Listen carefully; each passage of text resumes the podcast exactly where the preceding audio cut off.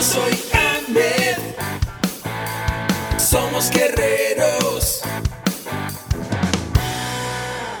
Hola, bienvenido a la Asociación Mexicana de Educación Deportiva. Soy el doctor David Lezama, presidente de AMED, y es para mí un gusto darte la bienvenida a estos podcasts. Este programa está diseñado para compartir contigo conocimientos de los temas que nos apasionan a todos los que amamos el físico-constructivismo y el fitness y queremos mantener un estilo de vida saludable. Hablaremos entonces de entrenamiento, de nutrición, de suplementación, de farmacología y de un tema que cada vez toma más importancia, el marketing deportivo digital. Tendremos como invitados una gran variedad de opiniones y profesiones, entrenadores, nutriólogos, profesores de AMED, químicos farmacobiólogos, médicos, preparadores físicos y desde luego deportistas. Sus historias, consejos y testimonios te ayudarán a aumentar tus conocimientos y desde luego también tu número de entrenos de clientes, haciendo más exitosa y profesional tu profesión de entrenamiento deportivo. También aprenderás técnicas más eficaces del marketing que te ayudarán a monetizar esta profesión. Si quieres saber más de nosotros, visítanos en la casa virtual de la familia Med, www.amedweb.com. ¿Qué sí y qué no hacer para ganar masa muscular durante tu entrenamiento? Soy el doctor David Lezama y esto es un episodio más de AMED, el deporte, la nutrición y el emprendimiento deportivo más cerca de ti. Seguramente te has enfrentado con muchas lecturas o con muchos consejos a la hora de entrenar para ganar masa muscular, es decir, entrenar para la hipertrofia. El día de hoy te voy a dar tres pequeños consejos de lo que sí y de lo que no te va a dar resultados rápidamente o más eficientemente a la hora de entrenar para que logres ese cuerpo musculoso definido y marcado. Así es que vamos adelante.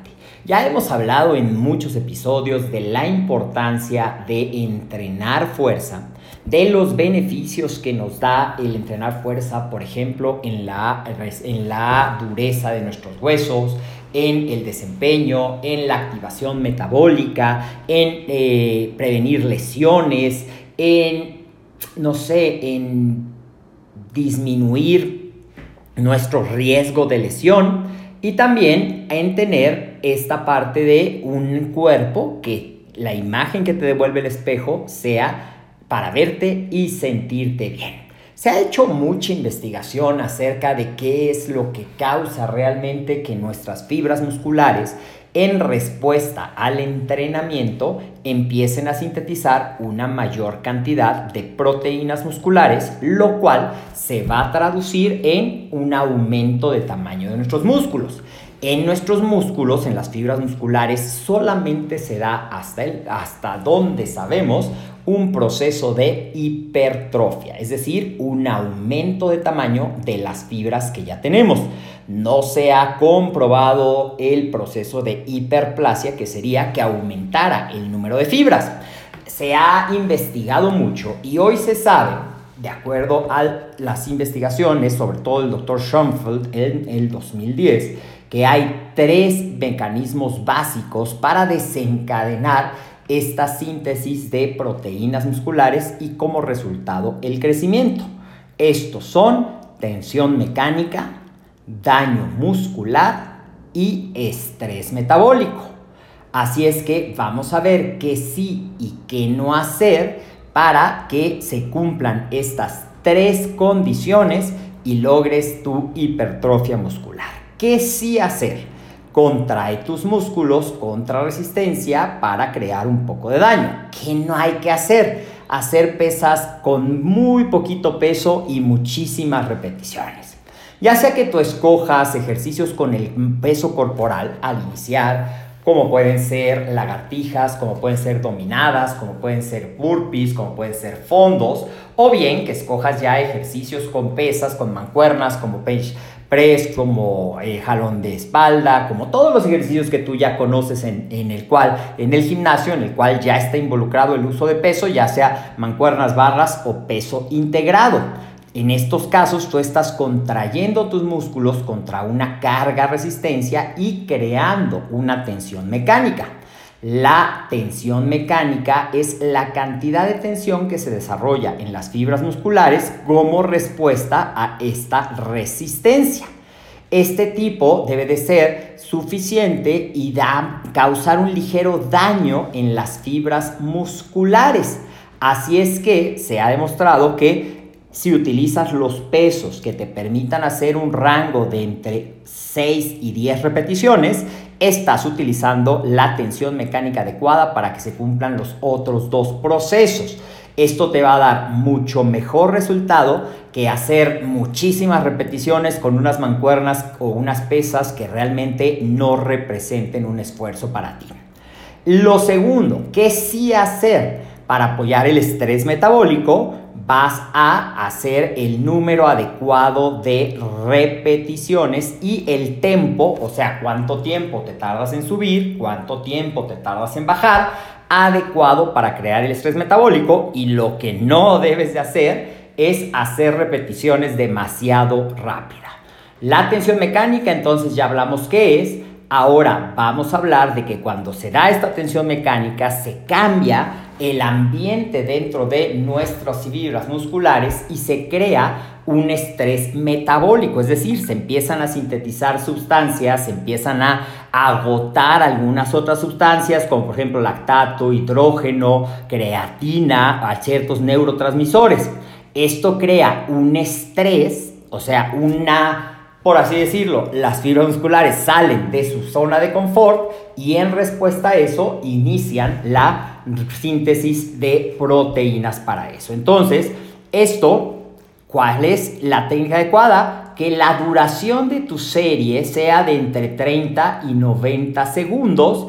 Es decir, dependiendo cuántas repeticiones, pero un tiempo adecuado es, por ejemplo, dos tiempos en bajar, dos tiempos en subir o un tiempo, dos tiempos en bajar y hasta cuatro tiempos en subir o al revés. Subir más rápido y bajar más lento. Esto permitirá más o menos 30 a 90 segundos de tensión mecánica y esto desatará el ambiente propicio para esto. Si haces las repeticiones demasiado rápido, no se alcanzará a dar la cantidad óptima de estrés metabólico y tu respuesta no sería tan buena. Y finalmente, para lo que es el eh, tercer punto del cual hablábamos, que es el daño muscular, la reparación, esto tiene que ver con el descanso entre series. Entonces, ¿qué sí debes de hacer? Escoger el descanso adecuado de acuerdo a la carga, es decir, a la intensidad y al número de repeticiones que estás haciendo. ¿Qué no debes de hacer? Tomar descansos demasiado largos. En promedio, tus descansos entre series deben de ir entre 60 y 90 segundos y esto permitirá que se recupere el sustrato energético, que se recupere tu músculo y pueda hacer otro esfuerzo. Si descansas demasiado tiempo porque estés platicando, porque, no sé, te distraigas, eso hace que el estrés metabólico disminuya y entonces el efecto ya no es acumulativo tan eficiente como en el otro caso. Y para terminar, un consejo adicional, recuerda que debes de darle una importancia al descanso. Se recomienda descansar de 24 por lo menos, pero idealmente 48 o a veces hasta 72 horas, dependiendo qué tan intenso es el daño y el estrés metabólico que tuviste en esa sesión para que tus músculos estén listos para volver a entrenar con la misma intensidad y se dé el mecanismo de compensación y supercompensación que combinado con una nutrición adecuada y combinado con un plan orientado a la hipertrofia te dará el resultado. Cuéntame, ¿ya sabías esto? ¿Lo aplicas en tus rutinas? Cuéntame de qué quieres que te hablemos, mándanos los comentarios aquí en el podcast y recuerda seguirnos en todas las redes sociales, nos vas a encontrar en Facebook y en YouTube como AMED, suscríbete y activa las notificaciones para poder descargar los videos. Nos vas a encontrar en Instagram como AMEDWeb y este tu podcast lo puedes escuchar en tu plataforma favorita. También visita nuestra página www.amedweb para que conozcas cómo puedes certificarte con valor oficial como entrenador de acondicionamiento físico para jóvenes y adultos. Soy el doctor David Lezama, te mando un fuerte abrazo y nos vemos en otro episodio de esto que es AMED, el deporte, la nutrición y el emprendimiento deportivo más cerca de ti.